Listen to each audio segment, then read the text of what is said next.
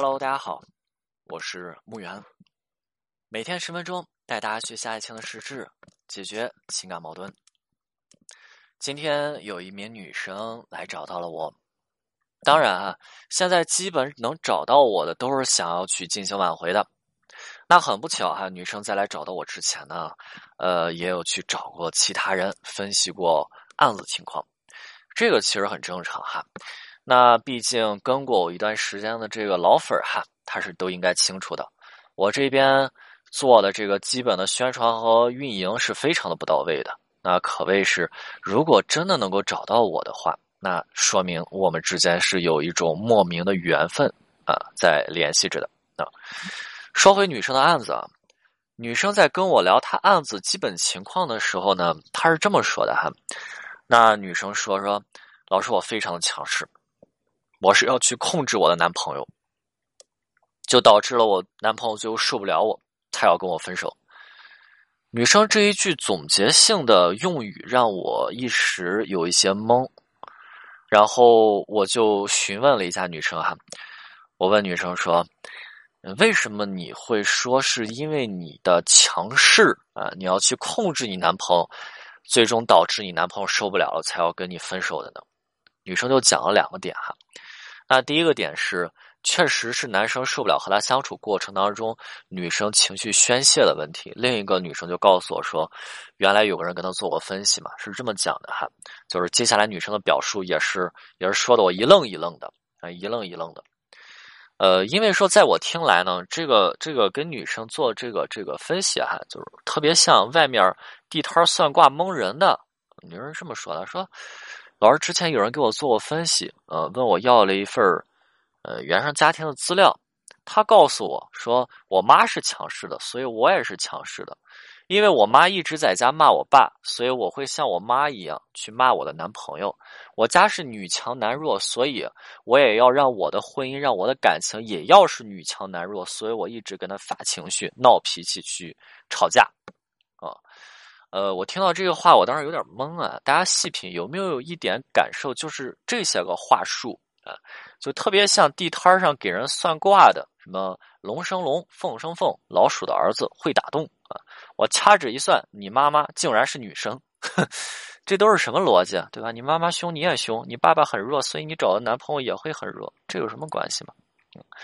所以我就问女生了，我说：“那我问你一个问题啊，就是呃，小时候。”啊，小的时候，你的妈妈在家跟你爸吵架的时候，啊，就是他特别凶的时候，你害怕吗？然后女生说说我特别害怕，啊，我就又问了，我说那你喜欢这样子的妈妈吗？啊，女生说说我特别不喜欢，啊，所以我真的很讨厌吵架，就是我我我不能吵架，就是我我能忍都忍。那我从小就想说，如果我长大了，我一定不能够去成为我妈妈这样子的人。说到这儿，女生又开始哭了，又哭了，说：“老师，我我现在成为了我讨厌的人啊！”啊，我我说我说你先别慌啊，你看你从小就讨厌成为强势的人，讨厌成为呃遇到问题有歇斯底里争吵人，对吧？女生说对。好，我说，那我们抛开你和你男朋友啊，你俩之间这些问题不谈，那我就问你，我说你平常和朋友相处，我结果我没说完哈，女生就抢答了，说没有老师，我我平常和朋友相处，朋友都说我特别温柔，嗯，对吧？那我其实啊，我其实你之前也非常纠结，嗯，因为有人跟我说，那我我我是这样子的，都都是我我我我对吧？我我是歇斯底里，我情绪化。我也想，我平常完全不是这样子的人啊，啊！然后女生又说了，说老师，那我是不是平常就是隐匿着、隐藏着、压抑着？哎，只要出现情感问题时，我就我就爆发，我就这个东西就像一个疾病一样，他平常他不爆发啊！你看，这就是典型的喜欢想象延伸的女生，对吧？你觉得说你平常一个样，这时候一个样，这叫什么呀？叫分裂了，对吧？那我们人都有统合性啊。那到底为什么会出现女生说的这种情况哈？那其实这里也跟大家讲一下，呃，分析原生家庭的时候是一定不能够简单粗暴的说什么哦，你爸强势，你是男生，你也强势；你妈情绪化，你是女生，你也情绪化。你随你妈，你随你爸，这个完全不是分析，这是什么呀？对吧？我非常 diss 这样子的情况。我们这边如果有咨询师出现这样的问题的话，那他是要在干嘛？重新打回去啊，你再去重新学分析、去解析，对吧？这是什么呀？这是简单粗暴的叫做对号入座。然后你看很多人，对吧？你对号入座完了，后面再拿几个争吵硬往上解释几句，对吧？你你就比如说刚才女生，你看她是不是就很惨？对不对？叫人说的很惨哦，对吧？你你妈你妈脾气暴，所以你你长大你也脾气不好，对吧？你看你整天跟你男朋友吵啊，女生就懵了，嗯，这个叫做什么正向验证，对吧？拿着一些这样东西去验证，什么乱七八糟的。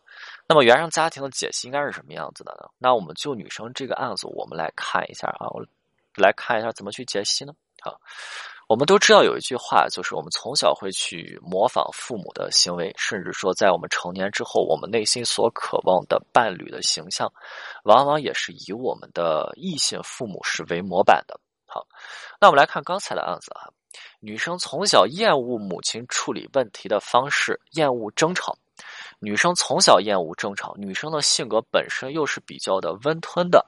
这就是我们对原生家庭啊，对原生家庭对我们造成困扰啊，从而我们在成长的过程当中形成的一种补偿状态，也就是我们常说的，我们尝试去治愈原生家庭对我们带来的困扰。就像非常多的单亲家庭当中成长起来的孩子，他们从小就立誓，如果自己真的有孩子了，一定要好好去教育他，一定不要像自己的妈妈一样对自己总是打压、就攻击、敲打，对吗？体罚。啊，当然也有一部分是干脆就不想要孩子了，对吗？我会去觉得说我的孩子出生了好痛苦，我不要孩子了。这些是补偿的一部分。